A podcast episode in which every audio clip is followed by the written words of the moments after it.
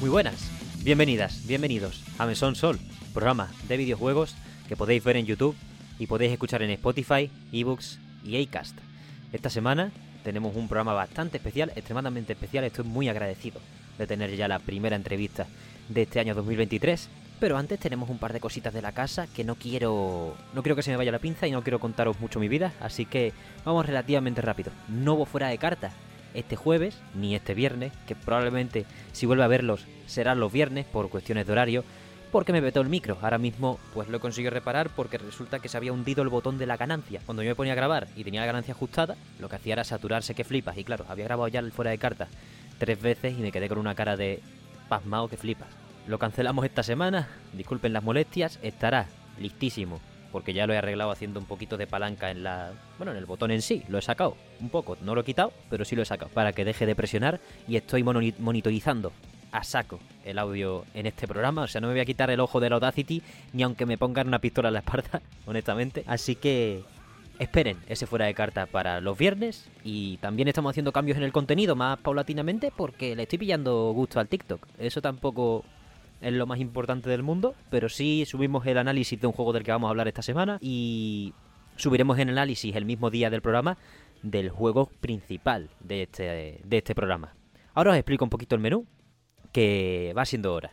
Arrancaremos con un poquito de actualidad contextualizada a través del lanzamiento de la semana que es Hi-Fi Rush y luego pues profundizaremos sobre Under Dungeon, un juego que salió la semana pasada, si no recuerdo mal, o hace un par de semanas. Ahora buscaré, ahora os comento la fecha, pero que hemos jugado aquí en el mesón. Analizaremos punto por punto muchas cosillas que me ha encantado. Un juego que tenéis que podéis comprar en Switch, Xbox, itch.io y Steam a 12 euros en todas las plataformas, excepto en Switch, que está oferta temporal al 85% de descuento, poca broma, pero vaya, si podéis apoyarle por itch.io ya sabéis que se llevan más porcentaje la gente por ahí, si no recuerdo mal. Pero vaya, analizaremos este tremendo juego y encima, para cerrar el programa, entrevistaremos a su creador, José Sanz, Josian, que es una, nos ha dado la excelentísima oportunidad de entrevistarle como creador en solitario de videojuegos. Me ha parecido una entrevista, un caso extremadamente interesante, un perfil muy, muy guay y nos ha contado, bueno, historias, su cerebro, cómo, cómo funciona, cómo hacer las de gestor y las de desarrollador y creativo a la vez, cómo buscar editora, todos estos menesteres que son, son difíciles y además pues hemos aprovechado por supuesto para hablar del juego, que es lo bonito y es lo precioso, dentro de que su historia es extremadamente interesante sin centrarnos en, su último juego, Under Dungeon, una increíble obra creada por él y con una banda sonora de Viviki García extremadamente buena que tenéis en Spotify, de hecho. Yo me la estoy escuchando mientras, mientras grabo este programa para entrar un poquito en tono. Últimamente cuando estoy en solitario me tengo que poner música porque no me acabo de ubicar. Así que estaremos con ello. Y nada, sin más dilación, con vuestro permiso, pasamos al primer bloque de la semana, un poquito de actualidad entre comillas, aprovechando que ha salido prácticamente el mejor juego de la historia, Hi-Fi Rush, lo nuevo de Tango Gameworks.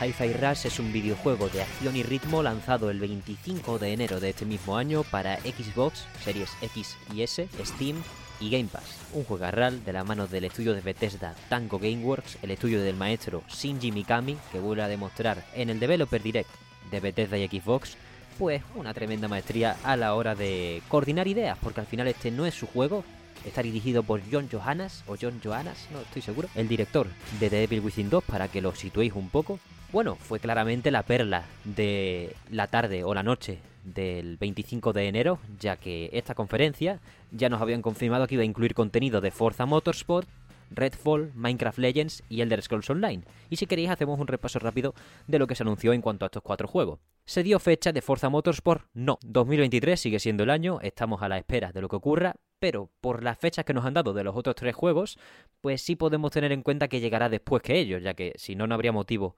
aparente para, para no dar la fecha. Se nos va Minecraft Legends para el 18 de abril, nos han presentado el PvP en este, en este, en este evento, aunque pinta muy bien la historia single player que también tienen montada. Esperemos, como fan yo del tactical RPG, o bueno, más tactical este que RPG otra cosa, que salga bien, vaya, porque yo me lo fumo todo. De hecho, Fire Emblem Engage siguen entrando euros en su botecito, todavía no me lo he comprado, no me he calentado porque he estado entre Under Dungeon y la sorpresa de la que vamos a hablar, pues no he dado abasto, o sea, no tenía sentido comprarlo ya. No es que vaya a bajar de precio, vaya. Un juego de Nintendo Switch, ya te aseguro, bueno, exclusivo de Nintendo, te juro que no va a bajar de precio. O sea que da igual cuando lo haga, van a ser 50 paveles, incluso más. Esperemos que no se agoten las ediciones físicas, porque no me gustaría comprarlo en digital. Aunque un juego que sí que jugaré en digital probablemente es Redfall, ya que sale en Game Pass y, bueno, propone. Es muy de cooperativo pachangueo, así que primero me gustaría probarlo bien antes de hacer una inversión en, en firme y lo tendremos el 2 de mayo, 10 días antes que The Legend of Zelda Tears of the Kingdom, una apuesta hacia el... no sé. Bueno, 10 días es lo suficientemente alejado para un juego que no es que no choca tanto con el público al que irá Tears of the Kingdom, que en este caso pues yo intentaré tirar de los dos, la verdad, porque es Arkane, al final, me encanta Dishonor, me gustó Deathloop. Creo que Redfall puede proponer cositas muy interesantes, sobre todo porque hace tiempo que no me engancho yo a un shooter cooperativo y en condiciones, que no tenga mucho pase de batalla ni me pida mucho jugar al día para para estar al toque de todo y para pasarlo bien al fin y al cabo, para tener mejoras y sentirme poderoso.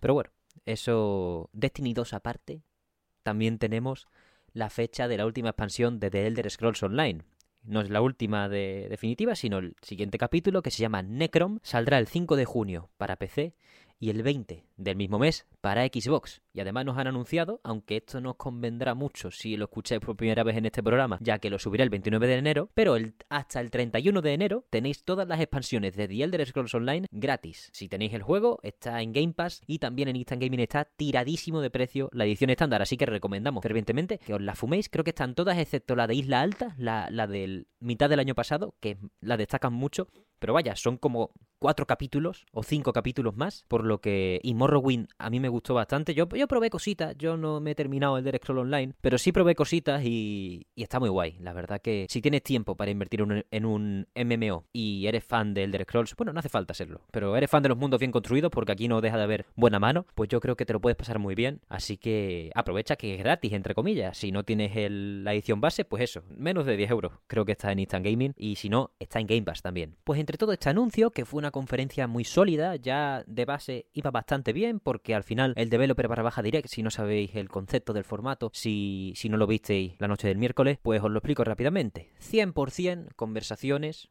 o presentaciones llevadas por personas implicadas en los desarrollos que se están presentando. Cero presentadores, cero of killis, cero gente en tenis que no tiene nada que ver con el desarrollo, gente en tenis que tiene que ver con el desarrollo, seguramente había, pero no hubo mucho plano de cuerpo entero, así que tampoco os puedo jurar. Pero efectivamente, 100% desarrolladores, un formato que han dicho que repetirán con Starfield más adelante, pronto, de hecho dijeron en exclusiva un developer direct solo para Starfield, así que no deberíamos esperar que fue que sea como este último, ya que aquí nos han lanzado entre juego y juego un pelotazo de escándalo. El primer exclusivo de la historia de Xbox Series X y S por parte de los estudios internos de Bethesda, pues viene de Tango Gameworks. No se lo esperaba nadie probablemente, tras mucho silencio y un Ghostwire Tokyo que se está porteando a Xbox precisamente y a Game Pass, no se esperaban que estuviesen al cargo de una cosita guapa, aunque, o, al menos que llegase tan pronto. John Johannes no estuvo implicado en Ghostwire Tokyo, John Johannes no aparecía por ahí, Devil Within 2 era su última obra, que si no recuerdo mal salió en 2017, o sea que hacía bastante tiempo que el maestro no venía, no hacía acto de presencia, ¿no?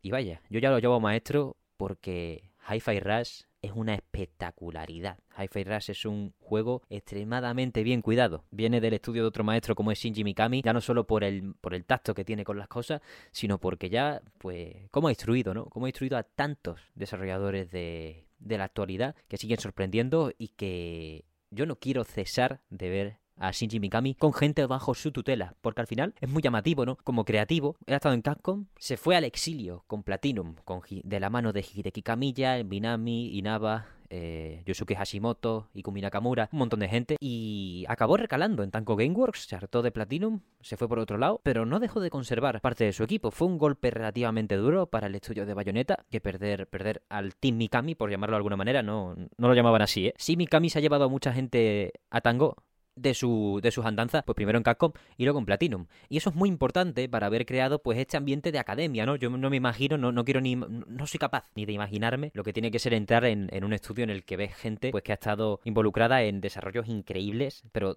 que han sentado cátedra en el, en el panorama mundial de los videojuegos. A mí me gusta mucho, por ejemplo, que el diseñador principal de Hi-Fi Rush es Masaki Yamada, una persona que os puedo decir con la lista en la mano que ha trabajado en Resident Evil 1, Resident Evil 2, Devil May Cry, dos entregas de Beautiful Joe, Okami, Bayonetta, Vanquish y todo lo de Tango Gameworks. Es una carrera estelar, son casi 20 años de la mano de Shinji Mikami, Hideki Kamiya y grandes creativos de, de, esa increíble generación de finales de los 90 de Capcom. Y vaya, tú entras ahí y evidentemente hay un equipo ansioso por pasar conocimiento, ansioso por hacer crecer, ansioso por implicar como, como define Camilla en sus Camilla Chronicles cuando entró a trabajar en Resident Evil, es que es espectacular. Y por supuesto, hay desarrollos que se truncan. De hecho, Ikumi Nakamura se fue de Platinum a Tango con, con Mikami y acabó frustrándose el desarrollo de Go Tokyo. Se fue y ahora tiene su propio estudio. Quiero decir, han salido muchas mentes y van fraguando poco a poco. Por supuesto que hay veces que las cosas pueden fallar, hay veces que las cosas pueden ir peor y no todo lo que es oro reluce y no hay que tirar de nombres. Pero en este caso, Hi-Fi Rush ha hecho un pleno al 15. En primer lugar, es un acierto brutal para un juego de su enfoque, de su precio y de sus características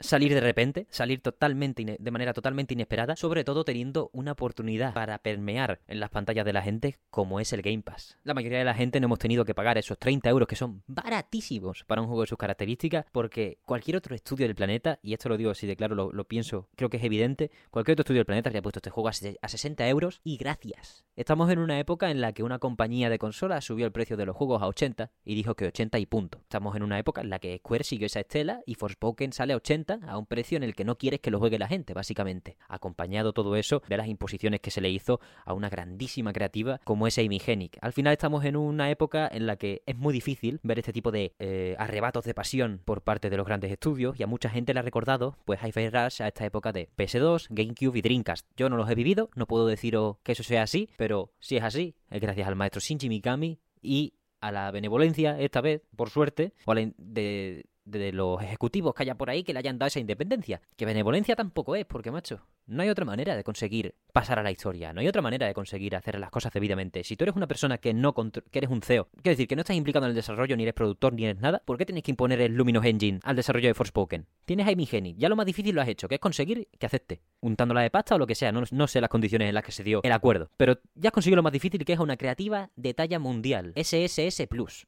No le metas ahora un motor gráfico caótico de narices que se cargó al Tabata. Bueno, que el Tabata dijo que hasta aquí después de usarlo, mejor dicho. Y encima lo pongas a 80 euros, porque seguro que tiene muchas virtudes Forspoken, pero su desarrollo le ha acabado llevando a esas notas que ha recibido, un 68 sobre 100 en Metacritic, que no es lo más importante, por supuesto, aquí siempre defendemos todos los juegos y de hecho ya estoy. Tengo que preguntarle a Fran su opinión del último DLC de Stranger of Paradise Final Fantasy Origin, porque estoy con ganas de calentarme cuando hagan una edición con todas las expansiones y tal. Porque es eso, vamos a jugar lo que nos apetezca. Así que intenta ponerlo fácil a las grandes mentes que todavía quedan en la industria y tienen ganitas de hacer cosas. Porque no todos tienen una academia como el Mikami para enseñarnos que hay gente que va a tener mano durante los próximos 10-15 años. Muchos ya han dejado de hacer juegos, muchos están encarcelados como Yuji Naka. ¿Sabes?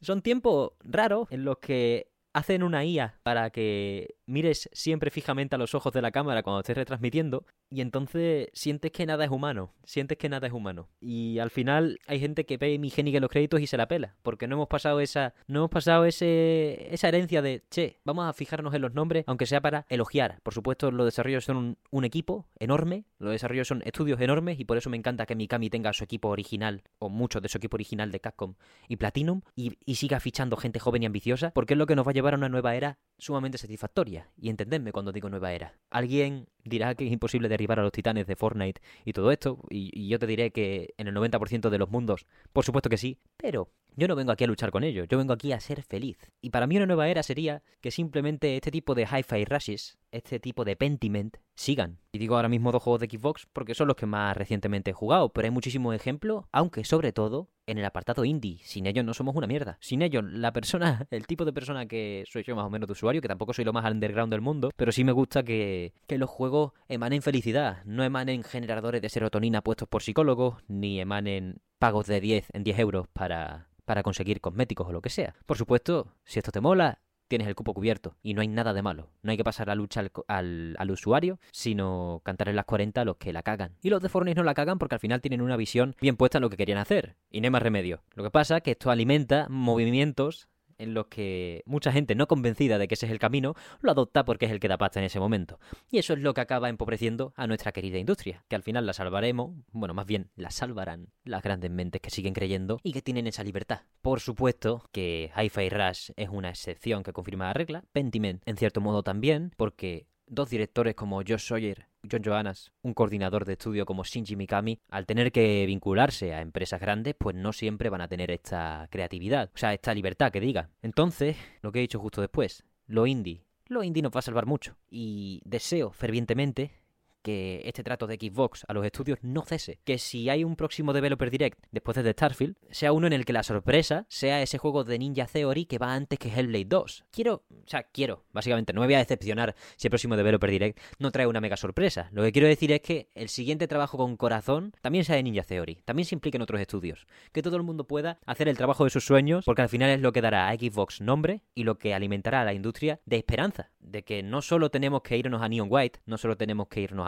Sino que lo triple A, lo convencional y lo mainstream abre las puertas a los corazones, a los sentimientos de personas con ambición y personas que eligieron el camino de los estudios más establecidos, pero que también rebosan pasión, afán por crear y afán por romper los estándares de las personas. Hi-Fi Rush es un juego de ritmo, con un cel shading finísimo, con un arte brutal, con un equipo implicadísimo al tope de los topes, en el que todas las ideas casan a la perfección. Tendrás que golpear para acertar al ritmo que te diga la canción, y eso potenciará tu daño, pero no lo anulará si fallas. Y eso es lo más importante. Un poquito de modo de volverte loco, puedes. Un poquito de venga me ajeno, puedes. Porque la puntuación dependerá de las veces que te golpeen, que baja tu puntuación general, el porcentaje de veces que dejen el ritmo y el tiempo que tardes en ejecutar una zona, en, en terminar una zona. Con estilazo, unos ritmos brutales, nada de relleno, para que sientas que todo está fluyendo a través de tus manos. Unos diálogos increíbles, un doblaje al español castellano que agradezco mucho, también al español latino, si no recuerdo mal, aunque creo que solo de México. Pues tenemos un juego, un juegarral para rato que nos recuerda a esa esencia creativa que también nos da muchísimo, muchísimo un juego que jugué justo la semana anterior y que se ha juntado con Hi-Fi Rush para hacerme sumamente feliz en este mes de enero. Under Dungeon es el juego de la semana en Mesón Sol. Ya hablaremos otro día más en profundidad de Hi-Fi Rush, de muchas cosas que propone, como juegazo de acción que recomiendo que juguéis. También sobre cómo me recuerda a el pobre estado, ¿no? O, la desgraciada noticia que hubo en su día en 2019-2020, no recuerdo bien, creo que fue 2020, cuando cerró el Japan Studio de Sony y como vimos un atardecer hacia una noche muy oscura en ese momento sobre la creatividad en los grandes estudios de videojuegos. Si Xbox recupera por ahí un poquito, ya sean estudios japoneses o el caso de Pentiment, como dije con Obsidian, mejor que mejor. Aunque ya dijo John Johannes que este proyecto estaba en desarrollo desde 2017, es decir, desde que dejaron Devil Within 2, él tenía intención de hacer este juego que ha definido como proyecto soñado. También, por cierto, espero que estéis disfrutando, los que seáis fans fans, del remake de Dead Space, que como ha salido de lujo y tenía una seccióncilla en fuera de carta para hablar de él, pues lo menciono así rápido y simplemente os deseo lo mejor porque a mí me da susto. Hablamos ahora de Under Dungeon, que es un dungeon crawler disponible para Switch, Xbox y PC en Steam e itch.io. También es un poco, me gusta definirlo como Macedonia de ingenio por unas cositas de las que vamos a hablar ahora y está desarrollado por Josian, José Sanz con una música de José Ramón Viviki García. Este equipo o esta dupla pues ha estado involucrada ya en varios proyectos y profundizaremos en ello en la entrevista que tenemos después de esta pequeña review, ya que nos lo dirá directamente el amigo Josian. Así que vamos del tirón, con un estilo One Beat finísimo a nivel de pixel art, presenta un mundo que nos garantizará un nivel de inversión bastante grande a través del contexto de base. Me parece muy importante este planteamiento preliminar, entre comillas, en el que empiezas directamente teniendo un sueño, te despiertas, suena la puñetera alarma a las 6 y cuarto de la mañana, un clásico para los que todavía estamos... Bueno, para los que no somos ricos, básicamente, no sé todavía. para los que tenemos que dar callo de un modo u otro, ya sea universidad, ya sea trabajo, F en el chat, ¿no? Pues empezamos así y tenemos que ir a una entrevista de trabajo y resulta que nos contratan. Tenemos la bendita suerte de que nos contratan. Pero claro, en este papel que tenemos como Kimuto, somos un chaval al que acaban de contratar. Y las empresas que suelen contratar chavales, pues suelen putear. Estamos en un contexto en el que trabajaremos para una empresa de envío, recado, ir de un lado para otro, en general para bueno, esa progresión dentro del juego en una época con muchos monstruos sueltos, también como excusa para poder usar nuestras armitas y jugar al más puro estilo clásico Dungeon Crawler. Permitidme ser un poco viejo joven con esta referencia única que tengo en los Dungeon Crawler, que es el The Legend of Zelda original. Lo siento, no he jugado ninguno más. Pido perdón ahí, ¿eh? Pero vaya, tampoco está mal, ¿eh? El primer Zelda, buenísimo. Yo creo que a día de hoy se mantiene bastante vigente. Y con lo que no cuenta, The Legend of Zelda es con un ambiente de explotación laboral. Quizá en el desarrollo del juego per se, sí, no lo sé, no sé la historia. Pero dentro del juego, en el contexto, eso es algo en lo que Under Dungeon le gana por goleada. El contexto de base, con esos cimientos, Under Dungeon será para nada lo que espera. Pero en todo momento.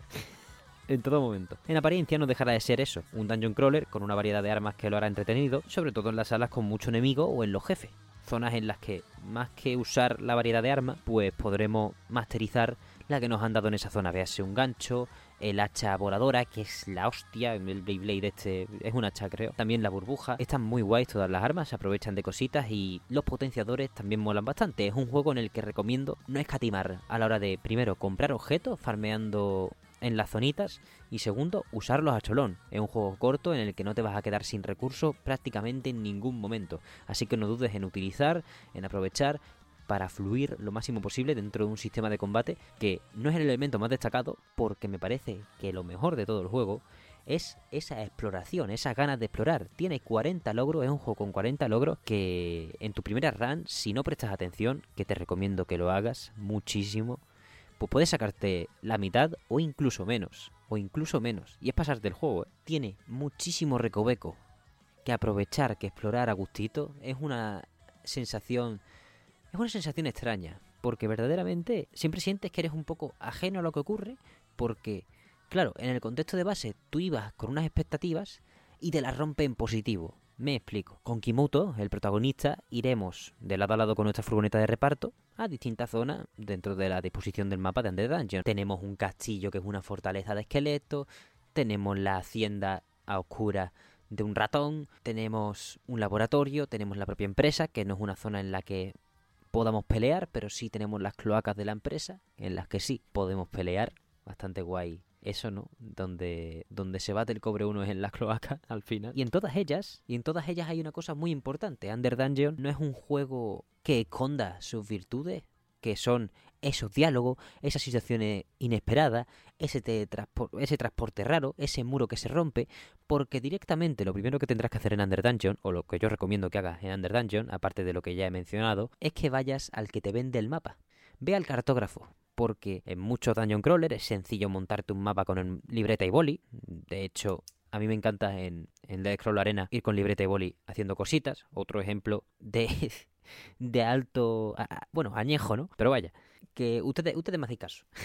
ustedes me entendéis. Cuando un mapa no termina de ir en la pantalla, pues a veces es mejor si es un juego sencillo y al final Under Dungeon, como Dungeon Crawler One Bit, pues es fácil de ir traqueando los, las distintas salas, ir disponiendo el mapa a gusto de, de, tu libreta sin ningún tipo de problema. Pero lo importante es ir al cartógrafo. ¿Por qué? Porque Under Dungeon no quiere que te comas muchísimo el coco buscando las cosas. Por supuesto habrá puzzlecitos, como por ejemplo un riel de objetos que puedes obtener en cada nivel para disponer a distintos personajes de la oficina, a distintos personajes dentro del propio nivel, para generar interacciones, desbloquear logros, desbloquear zonas, obtener recursos que hacen de todo una experiencia más viva. Y ese es el objetivo de Josian, probablemente, este es mi punto de vista, o al menos ese, eso es lo que a mí me motivó a seguir jugando que todo se sintiera cada vez más vivo. Y lo que nos hace el cartógrafo para ayudarnos a sentirnos más vivos es que te va a marcar las puertas secretas en el mapa. Te va a marcar todas y cada una de las puertas secretas en el mapa. Si no son todas, son prácticamente todas. Yo tengo...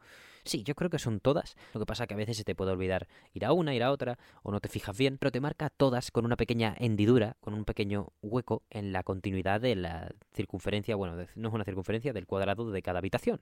Pues ahí pones una bomba, que no te van a faltar, y, y desbloqueas, pues normalmente son situaciones extremadamente acertadas. No son tesoro, oh, mira, un tesoro y ya está, o cinco bombas, o lo que sea. No, son diálogos, son a lo mejor unos sectarios, a lo mejor un señor que te quiere dar un arma, pero se pregunta que cómo cojones has entrado aquí después de un montón de años. Ese tipo de situaciones que no quiero spoilear porque son encuentros muy únicos. Honestamente creo que están hechos desde una sinceridad muy propia y muy genuina, por lo que se disfrutan muchísimo. El humor de Under Dungeon es extremadamente inocente, Kimuto es un buen chaval. Kimuto es, bueno, está ahí para ayudar porque también es su curro y las pasa canutas. Me parece un giro súper, súper acertado que Kimuto acabe los dos últimos niveles con cara de cansado porque todo ocurre en su primera jornada de trabajo.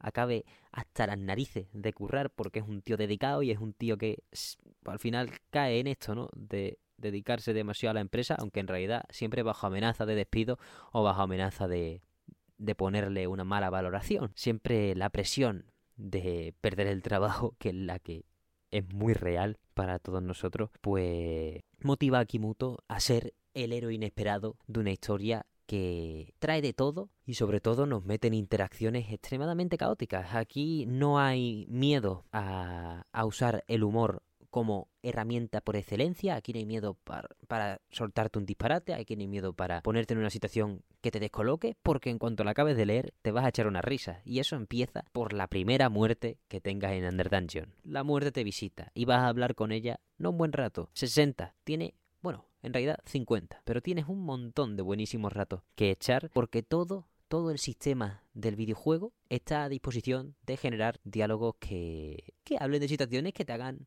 sentir sentir que en el mundo hay personitas hablando, sentir que en el mundo hay un cachito de Josian en cada personaje quizá. Y es por ello que Under Dungeon se convierte en una de las aventuras que más he disfrutado en los últimos tiempos por su sinceridad, porque directamente es amable contigo, es amable con el con quien juega, porque te dice, mira, toma el mapa con las hendiduras, mira, revienta todo lo que veas, coge los recursos, úsalo todo, no te va a faltar de nada para pasártelo bien, no quiero que te atasques, no es un sitio para atascarse, yo soy muy malo y he muerto muchas veces, en parte porque quería ver todas las conversaciones con la muerte y en parte porque me cuesta, ¿vale? O sea, no soy pro en nada. Pero bueno, en Fire Emblem sí, soy bastante bueno. Si hubiese PvP de Fire Emblem os machacaba, pero al, al 99,999% de la población. Es que me da igual.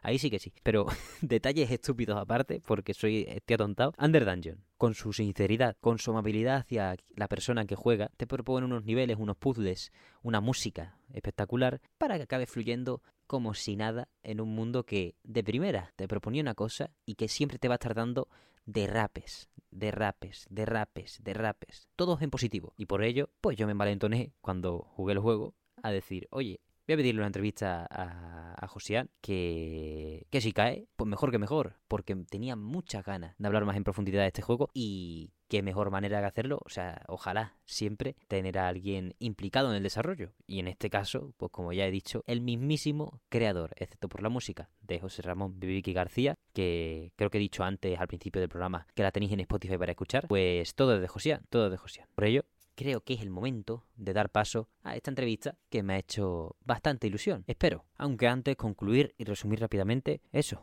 Under Dungeon es una experiencia muy positiva, es un juego hecho con maestría en cuanto a la generación de situaciones y por ello se enriquece muchísimo un personaje de un protagonista inocente, de una facilidad en el gameplay generosa y de esos cambios de registro que también tiene. De vez en cuando, de repente hay una escena en la que eres un triángulo extraño, de repente em- empiezas en un sueño en el que sale un dragón súper modelado que te dices tú dónde estoy. Hay momentos en los que la cámara se pone en primera persona, hay momentos en los que estás, no sé si era como una especie de nivel acuático. Mogollón de situaciones para descolocarte entrando en la mente de una persona que la ha vertido entera, o al menos todo lo que ha vertido es 100% de, de corazón y que os hará disfrutar si vais, si vais con intención de bichear, de decir, oye, por aquí que, oye, esta mansión que tiene tantas cosas y que está la luz apagada, ¿cómo podemos gestionar esto? Vamos a probar, vamos a poner esto por aquí. No escatiméis, es un juego en el que os va a sobrar pasta, es un juego en el que todas las interacciones que hagáis os van a dar lugar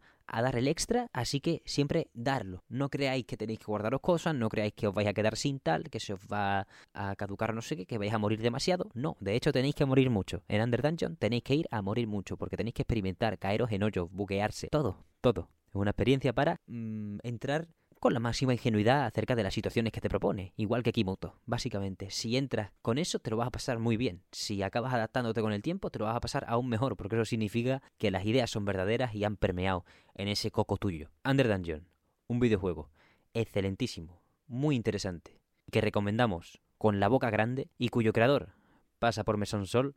Ahora mismo, si estás en YouTube, tenemos las camaritas puestas. No suelo ponerlas, pero hoy he tenido tiempo para ponerlas.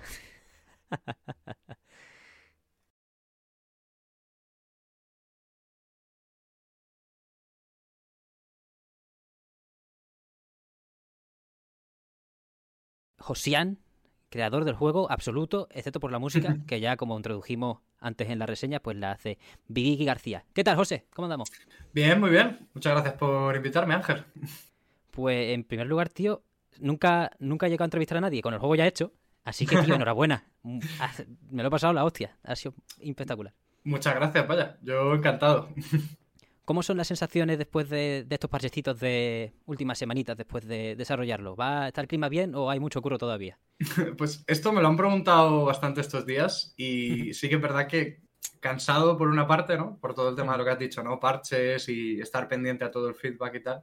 Pero por otra parte, súper contento. Vaya, la, la gente se está volcando con el juego, me llegan todos los días mensajes, eh, siempre me preguntan secretos en plan, ¿cómo puedo sacar este puzzle o este secreto? ¿no? Es como, Claro, chico, la gracia está en que no te lo diga, ¿no? claro. ese- Pero bueno, ese, ese tipo de feedback, pero vaya, súper guay. La verdad que muy bien. Mm, joder, Under Dungeon, ya lo hemos. Bueno, antes de esta entrevista viene una pequeña reseña, así que voy a arrancar directamente para las preguntas que tengo sobre el proceso, tío. ¿Cómo es hacer. Bueno, imagino que es muy difícil. ¿Cómo es el proceso mental para asumir que un juego que haces tú solo y que eres tú el único que dice hasta aquí? Aquí llega la 1.0 o la versión que sale primero al mercado. ¿Cómo es el proceso mental para sentir o para aceptar que una versión final es la final y que no se puede retocar más? Uf, yo creo que ese proceso aún no lo he encontrado. ¿eh? Es muy difícil. Es muy difícil, sí, sí. Eh, y además que a mí eh, todo es, como tú dices, ¿no? Todos estos procesos mentales, ¿no? De cómo saber dónde poner punto y final, eh, cuándo algo tiene que pasar ya de, de intentar buscar algo que esté perfecto a que sea pasable y ese tipo de, de cosas, ¿no?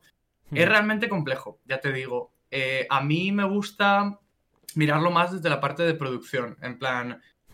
Tengo tanto tiempo, pues eh, voy a hacer lo mejor posible con los recursos que tengo, eh, la idea que tengo más o menos en mente.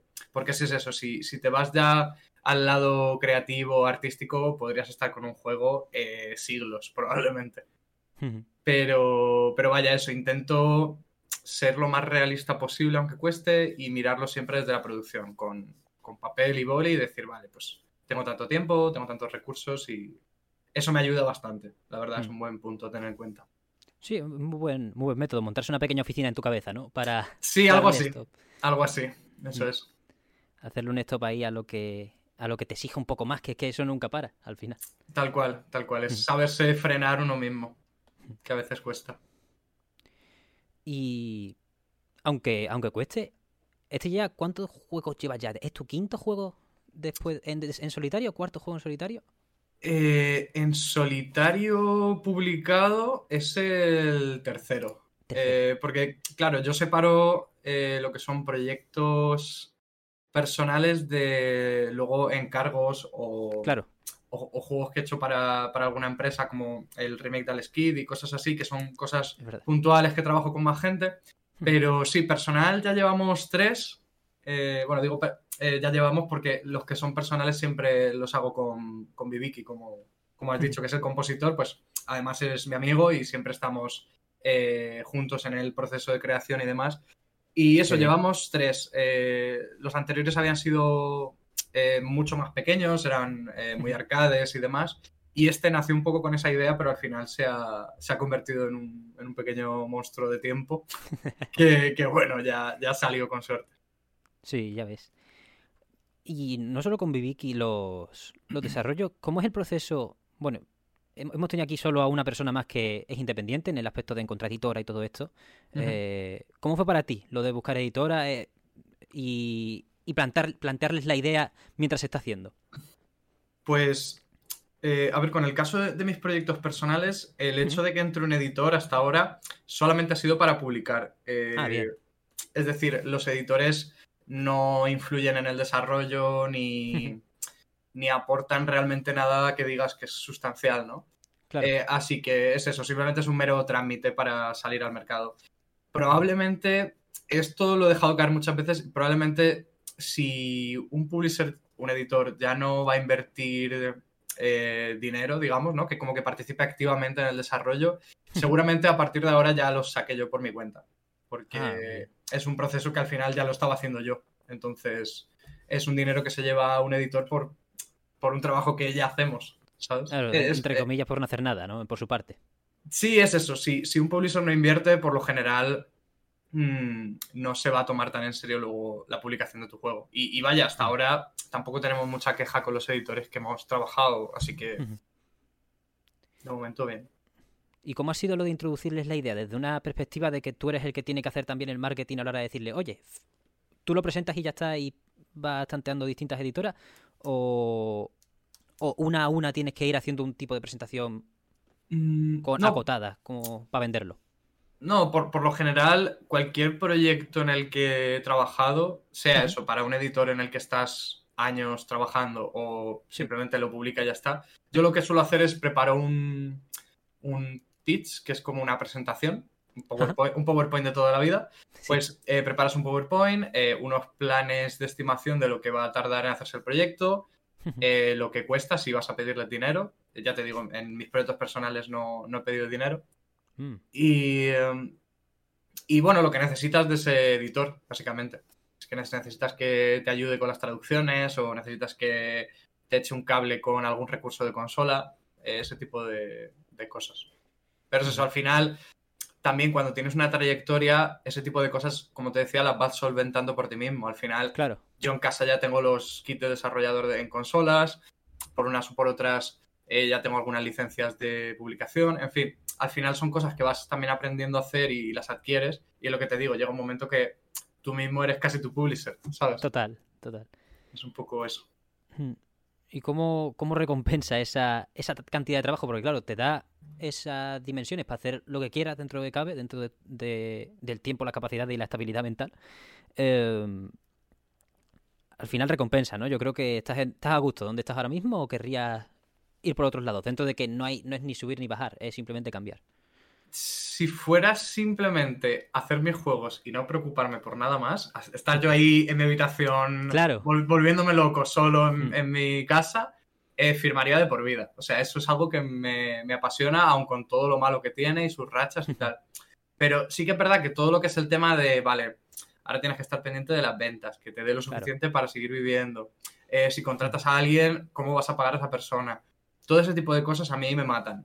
Entonces, claro. ahora, por ejemplo, estoy en un estado, en, un- en una racha en la que eh, económicamente me es más complicado. Entonces, todo va a depender también de cómo vaya este juego y de si sale alguno más ya con financiación y esas cosas.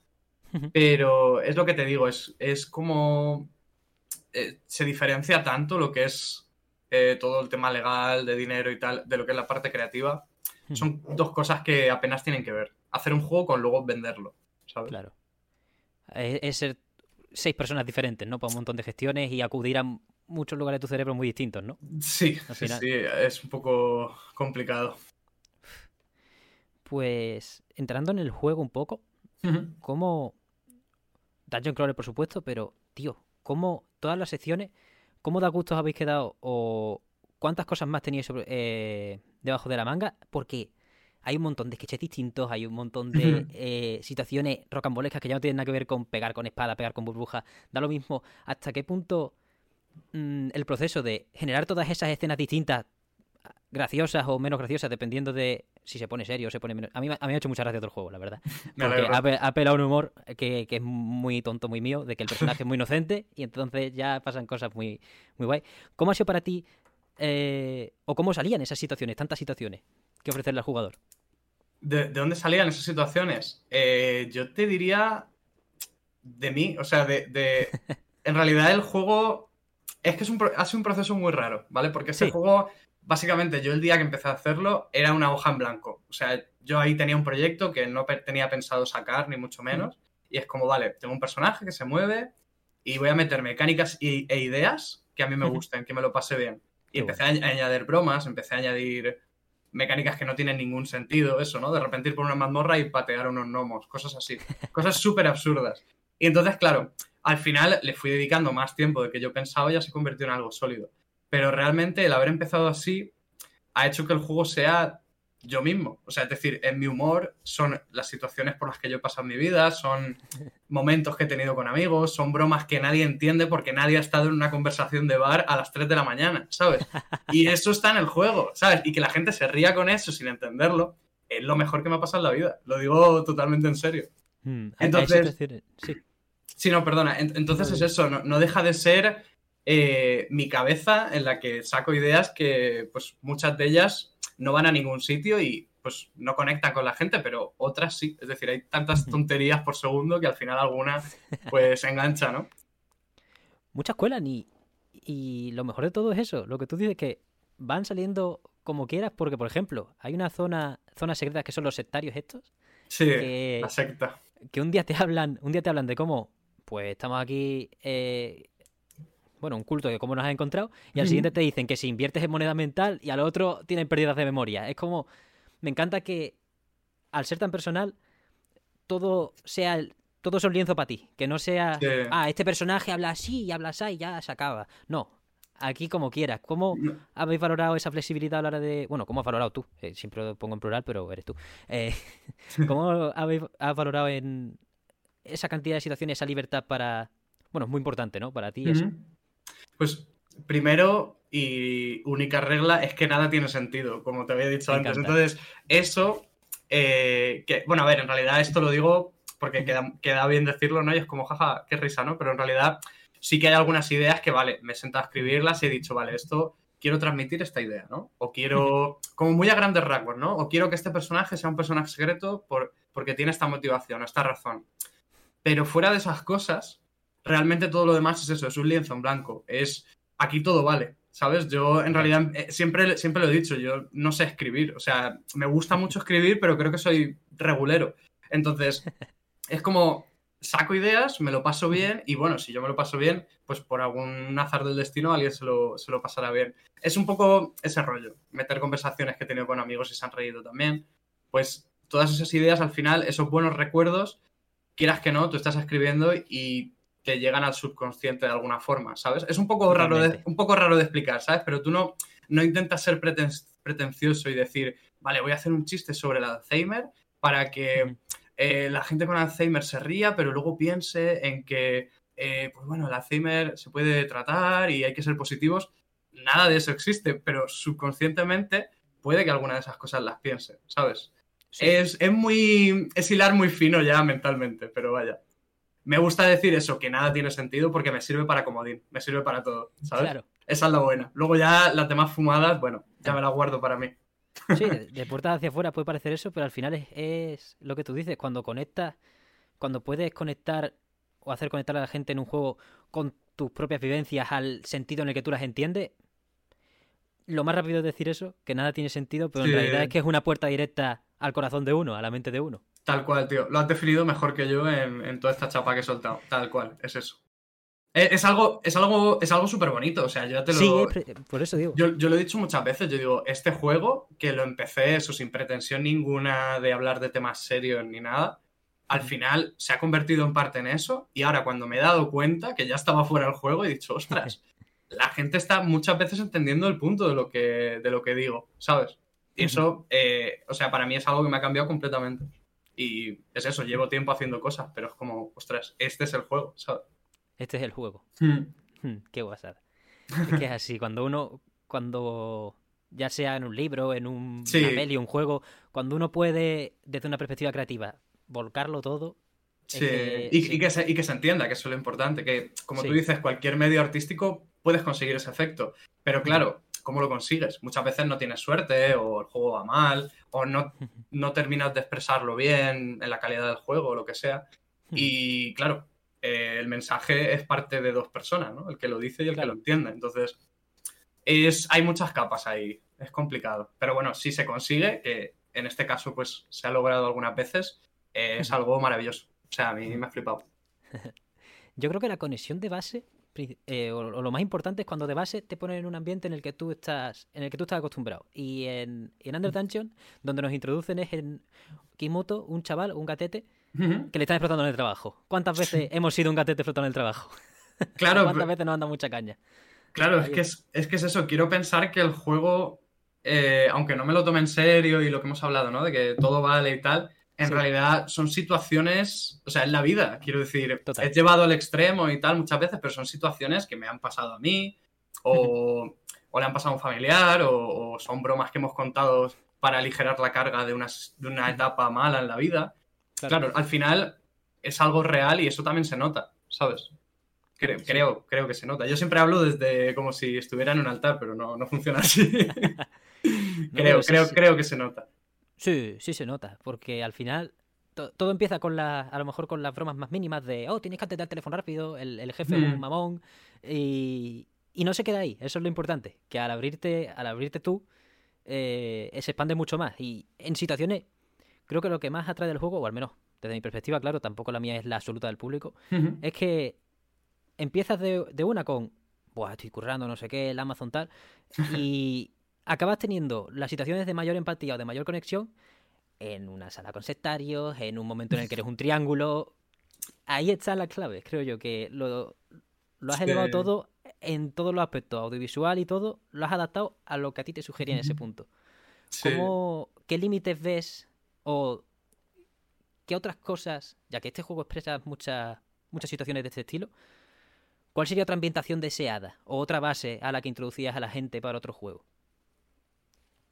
¿Cómo sería. eh, ¿Cómo sería. ¿Me puedes repetir la pregunta? Sí, sí, sí, sí. Otra ambientación deseada en la que tú creerías que, que entraría la gente, por tus vivencias. Ah, Una secuela de Under Dungeon, entre comillas, o en verdad no hace Vale, falta vale. porque esto todo es una macedonia de cosas y es lo bonito, Sí. pero otra ambientación en la que tú dirías, vale, a partir de aquí la gente va a poder Vale, y yo puedo expresarme. ¿Te refieres, si yo ahora eh, acabo este proyecto y quiero empezar otro que reproduzca lo mismo, ¿cómo lo haría, no? Pero con otro juego, Sí. digamos. Si hubieses visto Under Dungeon de las manos de otra persona, por ejemplo. Mm, no lo sé, la verdad. Si, si tuviese que hacerlo yo otra vez, es que eso me preocupa, tío, porque es lo que te digo, este juego cre- cre- creo que he intentado hacerlo lo menos pretencioso posible porque Ajá. Ni yo mismo sabía lo que estaba haciendo, claro. Entonces, al estar pasándomelo guay simplemente y escribir cosas que me apeteciesen y tal, no me he dado cuenta de lo que quería transmitir hasta el final. Entonces, si creo, si, si hago otro juego y ya voy con la idea en mente de voy a transmitir esto, creo que no va a salir igual. ¿Sabes? Porque es como. Es como lo, lo de Be Water, my friend, ¿sabes? Es como tienes que fluir. Tú tienes que. Te tienes que sentar y pasártelo bien. Si yo, a mí, al menos, eh, a la hora de crear, funciona así. Si voy con algo muy claro, en plan, yo qué sé, voy a hablar de la depresión en este juego. Es como. Mi cabeza ya directamente dice, nada, nada, mal, mal. O sea, te va a salir fatal esto, ¿sabes? Eh, pierdes la confianza, eh, piensas que, vas a, que va a ser un tostón, que no lo vas a expresar bien, que va a salir sensibilidades de, de algunas personas. Entonces, uff, eso me aterra, la verdad. Entonces, si tuviera que replicar eso o, o alguien tuviera que replicarlo y tal, ¿cómo lo haría? ¿Cómo, cómo tal? Yo creo que intentar eso a partir de ahora, si quiero hacer eso en un juego, seguir, intentar seguir, que el foco sea pasárselo bien, ¿sabes? Intentar disfrutar más el proceso, tío. Porque eso lo estoy aprendiendo ahora, después de un par de proyectos, y oye, mano de santo, ¿eh? O sea, disfrutar de lo que haces y aprender, eso está bien, está muy sí, bien. sí, sí. No frustrarte por, por si se entenderá un mensaje o, o si vamos a hablar del capitalismo, ¿sabes? Creo que eso es importante. Eso, eh, es un poco confuso, ¿eh? Yo deliro mucho, pero espero que se entienda algunas cosas. No, es, es entendible que al final uno empieza a hacer algo porque cree que lo hace bien, pero está en, la en su propia cúpula del trueno, que es nuestra mente, que nos maltrata todos los días, eso es así. Y hasta que no sale, es todo, pues deberías cambiar eso. Y esa parte que, y ese diálogo, bueno, a lo mejor te está pasando. Y, Sí. y uno tiene que aprender a fluir, como es lo que te has dicho, aprender Mm. a fluir es lo más importante, ya no solo en cuanto a la presentación de ideas, sino contigo mismo. Es muy importante. Mm. ¿Tú crees que este juego te ha ayudado bastante, ¿no? En ese aspecto, como has mencionado ya un par de veces. Sí, además mentalmente mucho también. O sea, yo además, eh, yo además con Under Dungeon, eh, bueno, digamos que no han sido dos años de desarrollo continuo, sino que Ujú. hubo parones porque estaba trabajando en Alex Kidd y luego lo acabamos y estaba con otras cosas y tal. Entonces ha habido mucho parón. Pero durante estos dos, tres años, yo, por ejemplo, sufrí unas, una transformación mental y, y tal súper tocha. O sea, en plan de, de tratar problemas y demás y de salir de una racha muy mala. Entonces, es como que este juego ha servido como terapia, por así decirlo, de de yo volcar mis ideas y mi mierda, ¿sabes? Es como, Hmm. creo que ha sido algo muy bonito también para mí y que, y que es lo que te digo, o sea, yo estoy flipando porque he sacado el juego y veo que conecta a la gente y yo no iba con esa idea, ¿sabes? Pero Mm, total. subconscientemente sí, es algo raro. Entonces, para mí, tío, sí, ha significado mucho. O sea, este, esta movida me ha cambiado, sí, sí. Puede parecer una tontería porque en realidad es un juego muy pequeño, pero cada uno tiene su, su clic, ¿no? No, total, y se coge en cualquier momento. E- Eso da igual. Y además Under Dungeon, por mucha gente puede ser enorme. Por lo que, Sí. por lo que transmite, por todo. Al final no, uno no controla las dimensiones de su, de su impacto, tenga 400 millones de presupuesto o menos 4 euros. Sí, Al eso sí. final, Eso eh, sí. Esa es la magia también, que le haya llegado tanta gente también ayuda. Que, que tanta gente se sienta identificada ayuda a sentir que, que has creado un espacio en el que estar a gusto y, y- y al final eso ador también al recuerdo le aporta seguro. Sí, totalmente, Mm. ¿Cómo...? Uf, es que claro, estaba aquí, estoy mirando las preguntas y al final hemos saltado... eh, Ah, bueno. hemos, hemos visto de todo porque es buenísimo, tío. Las respuestas me están, me- encantando. Uf, pues yo, Entonces- yo, de- yo desde dentro, ¿vale? En mi cabeza yo estoy también sentado mirándome a mí mismo cómo hablo y digo, madre mía, pero ¿qué le estás contando? Si no tiene nada de sentido lo que dices, ¿sabes? Tú, Como tú saco.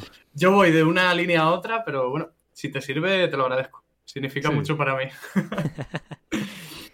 Está siendo, está siendo un fenómeno Under Dungeon y me ha molado mucho. Uf, no quiero. Lo tengo en el móvil. Es que se me ha roto el móvil, me cago en la leche. Ah, y, he ya. pillado, y he pillado ya uno mega barato. Eh, Pero te iba a enseñar una foto de una cosa Eh. que, como es un spoiler, no puedo revelarlo. Eh, y te iba a preguntar por ella sin contexto. Pero Vale. mejor me censuro la boca y ya está. Venga, me gusta este juego. Y, hago- y pongo un pitido y tal, y pongo un tal. Vale, yo tengo que responder, entiendo, sin spoilear nada. Exacto, como Vale, vale. el contexto. Oye, buen ¿Cómo ha sido? buen juego.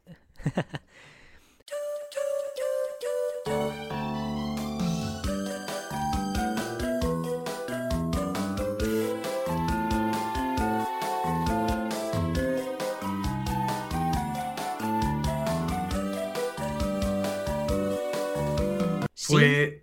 spoiler. Vale, claro, vale, vale, vale. complicado. sí. En verdad me habría encantado escuchar tu respuesta normal, pero como tampoco quiero spoilerle a la gente. Vale, vale, sí, No, sí, sí. no. Cero spoilers, cero spoilers. Ok.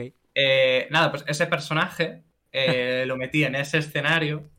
Eh, es, es eso, es que puedo sacar otra vez el comodín, porque todo vale. Quiero decir, ese personaje sabía, o sea, tengo, es una historia más eh, personal, en plan, tengo un amigo que trabaja como desarrollador en ahí. Y, Ah. y claro, yo, e- esa persona eh, como que ha estado desde el principio de, de lo que es mi carrera como desarrollador, me ha apoyado siempre y es una persona muy importante para mí. Entonces, yo he visto... Si es tan importante, perdona José, Ujú. Queremos decirlo sin spoiler porque es que me parece un momento para que tú lo digas bien, tampoco te quiero limitar. No, no, me gusta, me gusta el juego. Él va a ¿Te saber gusta? quién es. Pues Sí, sí. Él, él va a saber quién es, sí, sí. Vale, bien, bien. Na- nada, la cosa es esa que eh, yo vi cómo empezó él a desarrollar también su el, el personaje este que estamos diciendo, ¿no? El, el juego que, que tal. Y claro, Ujú. yo, yo lo sentí como algo súper bonito el hecho de que él lo sacara y, y que se hiciese tan top, porque ese juego sabemos Ya que ves. es top total y bueno, ha salido en todos los lados, ¿no?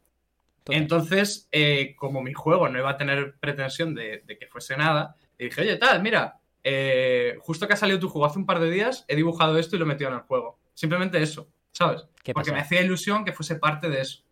Y Mm. luego al final eso, el juego ha ido escalando y tal y cual. Y bueno, que el personaje esté ahí realmente ha sido casualidad. Quiero decir, yo más o menos tenía huecos en los niveles donde sabía que iba a haber personajes. Y al final dije, bueno, ¿por qué no? Ya está, podría ser cualquier otro. ¿Sabes? También hay un personaje muy cerca de ahí que es como un cartel y tal, que tiene como ojos y eso. Que está enfadado. Sí. Y eso en realidad lo iba a poner al principio del juego. O sea, quiero decir, esas cosas varían porque es eso, todo vale, ¿sabes? Da exactamente igual que esté al principio de la historia como al final porque no hay contexto. Total. ¿Entiendes? Tiene contexto para mí, o sea, porque es algo que me ha hecho gracia o Claro. que es algo que valoro mucho algo de un amigo. Para mí tiene sentido, pero en realidad el orden del juego y tal no, no tiene... Claro, entiendo que puede marcar porque es el final de- del juego, pero sí. Es que es como estás a punto de entrar a una cancha y viene Lebron, te dice, Sí, sí. "Che, Oye, pero eh, no... dale no- caña. Tío, no lo había pensado en realidad. Es como, oye, ¿no? Te encuentras ahí a- Sí, sí. al, al men este y dices, "Eh, ya está, eh, tengo la fuerza, ¿no? El poder. Claro. Ahora estoy cargado del todo, ¿sabes? Como, Es buena, "Buah, es buena. Oye, estos puzzles". Pues si me lo vuelven a preguntar, eh, me lo trabajaré más. Sí, sí. Así le puedo dar como más epicidad y eso. Me gusta, a, me mí me gusta. encantó. Está muy bien colocado y me encanta que lo hayas colocado por instinto. Porque eso significa que vas por el buen camino, tío. Así de claro. Me alegro, me alegro. Pero sí, sí, no sé si para bien o para mal, pero ya te digo que, que la mayoría del juego ha sido eso. Ha sido una, una constante repetición de tonterías, pero una detrás de otra. Tal cual. Pero es importante tener. ah, Yo creo que están muy bien medidas, tío. Bueno, no es que estén bien medidas, sino que. eh, es eso. es- es- cuando el instinto está activado y estás en modo. Sí, eh, al final es eso. Cuando fluyes, eh, se nota. O sea, Hmm. haces las cosas mejor. Pero eso en todos los trabajos, en todos Total. los palos. Y si es en algo de arte, pues claro, se va a entender mejor tu idea o, o va a expresar algo mejor, claro. Em, a día de hoy, tío, ¿cómo. Uy, no, eso no es lo que quería decir. He leído mal la libreta. Perdón. Tranqui, tranqui. ¿Por qué elegiste el Dungeon Crawler como, como género para, para fluir? Que, bueno, antes de eso, me encanta la zona de la- del ratón, tío. ¿En qué Ah, juego, en qué juegos me te basaste para. O, o e- ¿Es una cosa que te guste mucho a ti, ese estilo de, de visual, o es un recurso más al que acudiste para darle distinción? Eh, ¿Te refieres en concreto a lo que pasa con el ratón o te Sí, por- refieres por, dentro. Ah, vale. Eh, mm, realmente eh, esa mecánica como tal, entiendo que te refieres a la mecánica, ¿no? De Sí. lo que pasa ahí con el ratón. Sí, eh, pues, tío, no sé si... O sea, recuerdo que, est- que estaba haciendo yo unas pruebas en 3D, porque yo en realidad casi todo lo que he hecho ha sido dos dimensiones.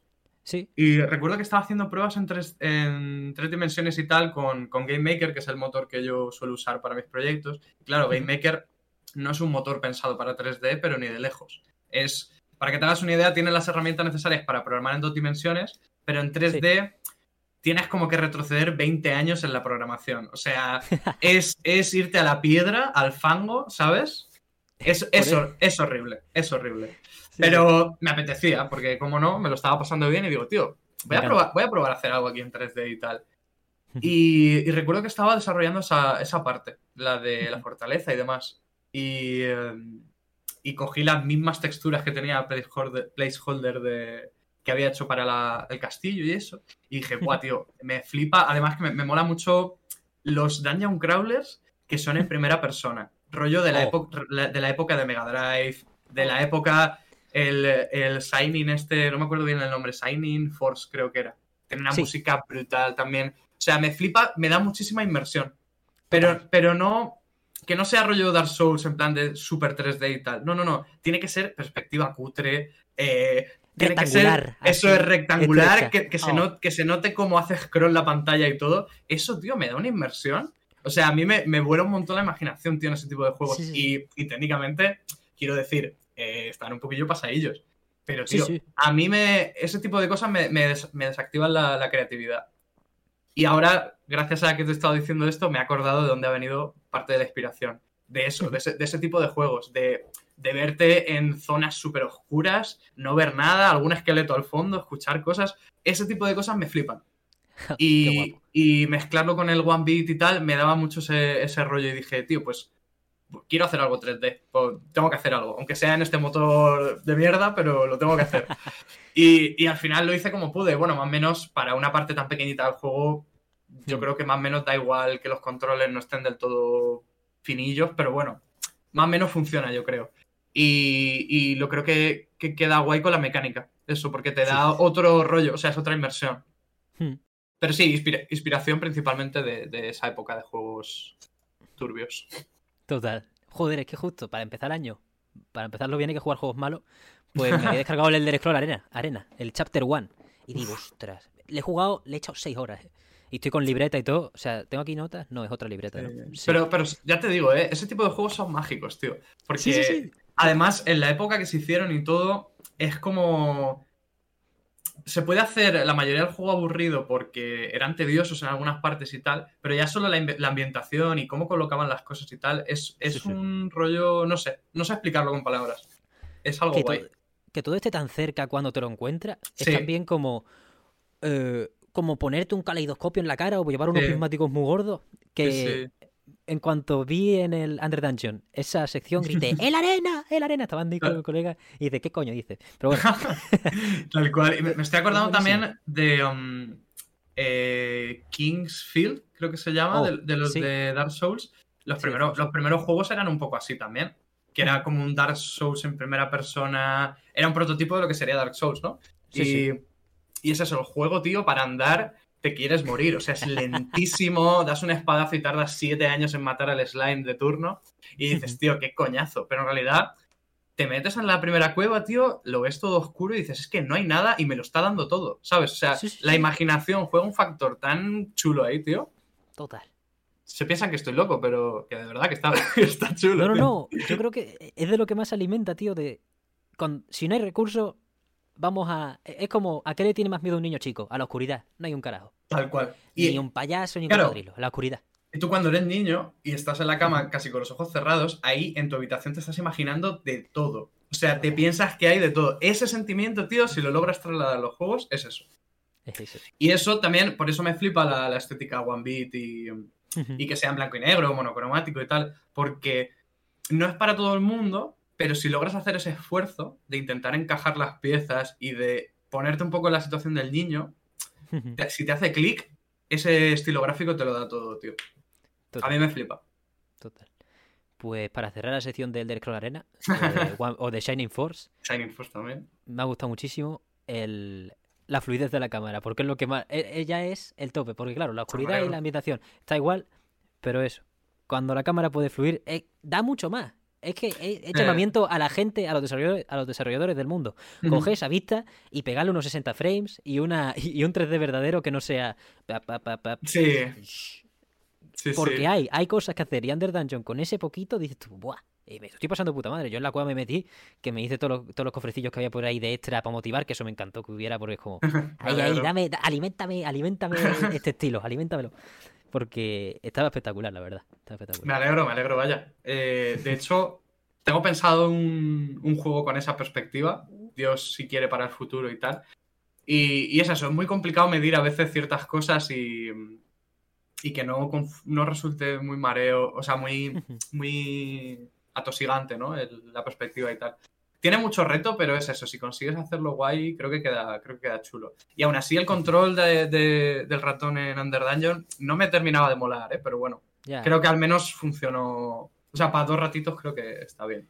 Sí, está perfecto. O sea, al final uno pues quiere apuntarlo al máximo y es, y es un, es una situación muy difícil de, de gestionar, por eso al final se ha tirado ya, ya a día de hoy no se hace, pero se gana mucho. Yo creo que los puntos positivos que tiene, como lo sepas traducir como, como tú bien has dicho, Sí, es una mina de oro. Una mina de oro. Sobre todo sí. ya por lo único que es, porque habrá mucha gente que juega Under Dungeon que diga, ¿qué coño es esto? Habrá gente que diga, oh, Shining Force, ya no sé qué, y diga, ¿dónde pollas estoy? y, aún así pueda, pueda fluir con ello. Yo creo que. Vamos, espero es, es guay, es guay. Y ojalá ese juego salga a la luz porque vaya, entonces ya aquí me vuelvo loco ya con eh, 60 especiales. Ya, ya Mm. veremos. Ya. Estoy- estoy ap- llevo un tiempo aprendiendo 3D para, para ver si, si esa Bueno. ocasión se da en el futuro. Pero bueno, ahí, ahí tiene que llover un poquito. Sí, porque ahora mismo todavía estás buscando publisher para tu siguiente juego, ¿no? Sí, bueno, ahora estoy buscando trabajo en general, porque no sé muy bien cómo va a salir eh, Under Dungeon en cuanto a ventas y tal. Y ahora estoy, pues eso, acabando un par de encargos, eh, acabando un proyectito que tenía por ahí. Y ahora ya esta semana voy a estar buscando trabajo y viendo a ver si sale alguna oportunidad con, con un publisher. Eh, sería para otro juego, ¿no? No es el que te he dicho en 3D, sino sería el, que, va, el que va antes de ese. Ya lo tengo Sí, el como- Metroidvania que estáis haciendo, ¿no? Que se ve. Bueno, no sé si un Metroidvania, pero plataformas con. Que Sí, que eso es. enseñado un par de veces, ¿no? Sí, no es un Metroidvania como tal, es un plataformas, pero Eso. sí, tiene algunas cositas también rollo, rollo Under Dungeon, pero es más Guay. serio. O sea, Under Dungeon más me refiero a mecánicas sorpresa y cosas así. Mm. Este es un poco más seriote, es un tono un poco más oscuro, digamos. Mm. Ya veremos qué tal, a ver si hay suerte. Ojalá, tío. Ojalá. ¿Sigue siendo, ¿Sigue siendo en solitario este? ¿Y con Vivi? Eh, con este, o sea, para este sí que me gustaría meter a un artista en el equipo a tiempo completo. Así que, bueno, ya sería eh, que el publisher lo aceptara y, y vaya, ya tengo, ya sé quién metería y todo. O sea, estamos ready para trabajar, hay un prototipo hecho de hace un año, o sea, Uh, eso está, eso está ready. Pero bueno, la vida a veces va bien, a veces va mal, ya veremos. sí, a ver si suerte, tío. Eh, presiona a tope a quien, a quien sea. Eh, pues creo que ya hasta aquí podemos llegar, creo yo. está todo cubierto. Madre mía, es que yo, yo si te enseño mis apuntes son los peores de la historia. Nah. malísimo haciendo esquemas. Entonces, Seguro que no son peores que los míos, ya te digo yo. ¿a ti también te pasa que al final es una jungla, un papel, un folio, un folio es una mazmorra? Eh, horrible, horrible. Es un mapa que no lleva a ningún sitio. eh. Es, es fatal. Nada, a mí igual. Yo me- al principio de chico decía, nada, las flechas de puta madre me llevan a sitio y de repente empiezan a liarse por el folio, ya le picas sí, y no, no el- nada. El típico ejercicio este de periódico, ¿no? De encuentra la salida. Y estás ahí haciendo el mantelito, ¿no? Y.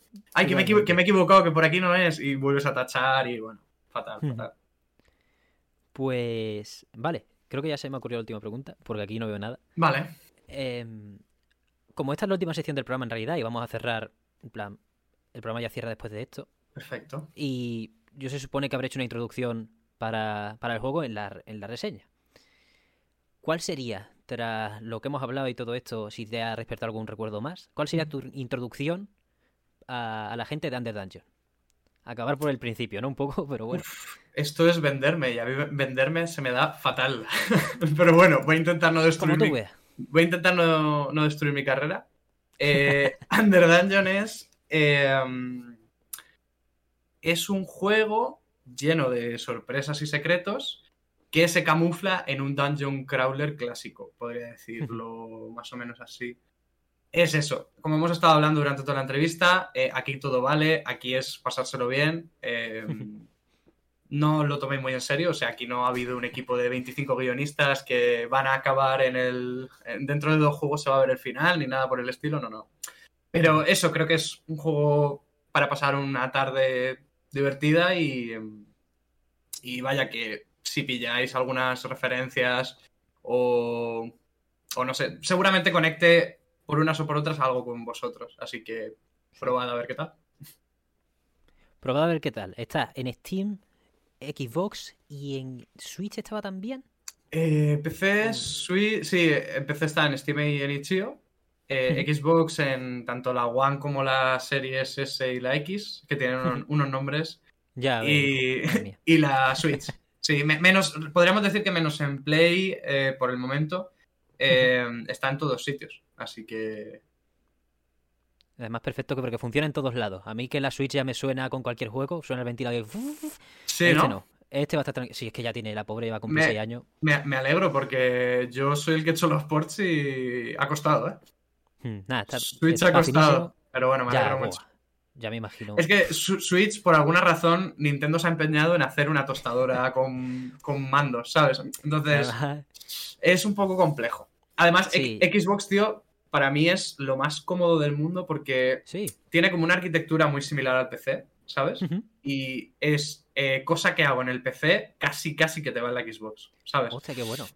Yo en Xbox me he tenido que preocupar un poquito por el tema de los perfiles, que tiene un sistema de, de guardado asociado a los perfiles, ¿no? Y entonces Mm. como que, yo qué sé, me decían, da un error porque si mi primo tiene un mando y lo conecta y se loguea con su perfil mientras estamos jugando y se vuelve a salir del juego y vuelve a entrar, eh, se crasea el juego o se rompe la partida. Y dices, coño, Hostia. pues a ver cómo hago esto para tal y cual. Ese tipo de peculiaridades. Pero por lo demás es coger el juego y uno a uno casi.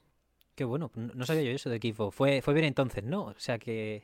Sí, con, con Xbox yo contentísimo, vaya. O sea, te- si eres desarrollador te no tienes ni que pagar por los dev kits. eh, Oh. Esta gente, vaya, eh, les sobra el dinero. Es una Que locura. dure, que, que dure la consola, que no les multen por la Activision Blizzard mucho. Que si no, Ya, ya, ya. Eso, eso es harina de otro costal, ¿no? totalmente. creo. Eh, Ya el, otro día, el otro día estuve cubriendo lo de Xbox y madre mía, es, un, es una Macedonia de cosas de las malas. Y Sí, esto, madre mía, despedir 10.000 personas, todo este tema, mamá. sí, sí. Es que es 100% lo que hemos hablado antes de... No tiene nada que ver hacer juegos con venderlos. ¿Sabes? Son Total. mundos tan diferentes, tío, y trabaja gente tan Mm. distinta. Sí, En fin, la vida. pues ya ves. Buah, y es que además la, la Switch que no- ni me imagino lo que es portear en comparación. Porque vaya. Es que, para que te hagas una idea, un ejemplo más o menos rápido. Un shader, no se sabe lo que es. Un, un shader es como. Sí. Es, para quien no lo sepa, es como un programa, ¿no? Unas instrucciones que, que es- están orientados a efectos gráficos, ¿no? O sea, algo que tiene que ver con el núcleo gráfico de- de- del ordenador o de la consola o de lo que sea. Pues Switch, eh, los shaders que hagas para PC, tienes que fijarte muy bien en lo que estás haciendo porque no te van a servir para Switch. O sea, vas Ah. a tener que eh, reescribir partes de un shader. Por ejemplo, eh, en, el en Under Dungeon, por ejemplo, pasa algo casi al final que eh, cambia cosas gráficas, ¿no? Sí. Es una chorrada. O sea, en realidad yo lo único que he tenido que hacer es como decirle a, los sprites qué color tienen o, o qué, qué, qué matices necesitan de- del shader. Pues Switch eh, no funcionaba. No me daba motivo ni nada. Y tuve que reescribir todo eso. Simplemente para, cambiar para cambiar valores de colores y indexar. O sea, es que es súper raro, tío. Es per- perder el tiempo en, en que no se ha hecho bien la consola del principio. Es una.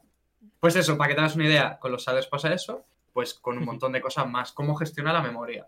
Eh, ¿Cuándo puedes acceder a leer X variables y cuándo no? Eh, es que va todo mal. Y además el rendimiento es malo, porque es, Claro. una, es una tablet, entonces Joder, y tanto. eh, tienes un montón de handicaps. Este Pero- tablet de, de primera comunión, ¿eh? Me cago en la leche. A estas alturas ya. Mira Hombre. me encanta, pero joder. Sí, a mí me flipa también como consola, es una pasada, pero tío, quiero decir, cuando salió ya era una tablet. O sea, Sí, sí, sí. ya era el Tegra, tío, el chip Tegra de la... Es que... Bueno, pero eso ya son batallas de desarrolladores que la mayoría no entiende, pero simplemente quedaros con eso, que, que es demasiado lioso para lo que, para lo que es. Pero, pero es interesante eso, ¿eh? Que no sea solo por puro rendimiento, sino que también los mamones les cueste por otros lados, ¿no? Sí, que bueno, dicen, oye, pues, eh, ¿cómo hacemos la, la vida más difícil, ¿no? Para los que hacen los juegos, pues vamos a hacer que Bueno. tengan que reescribir todo esto. Venga, dale. Telita, telita, tío. Nu- nuevo Mario, ¿no? 60 millones de copias y todo arreglado, ya está. Es que a- Bueno, así nuevo, ni nuevo, colección.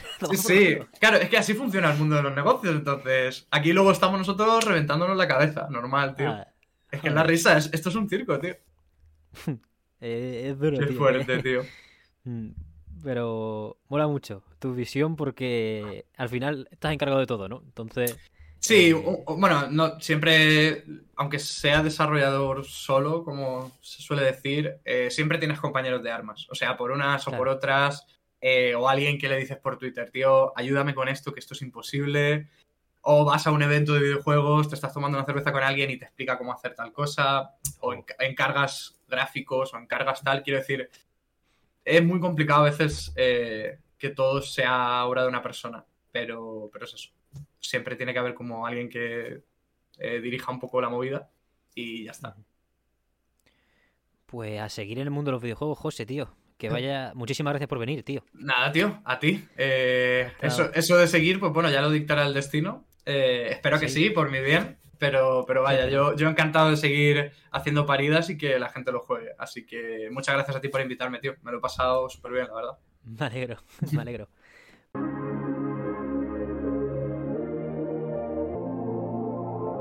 Pues hasta aquí el programa de esta semana. Gracias de nuevo a José por pasarse.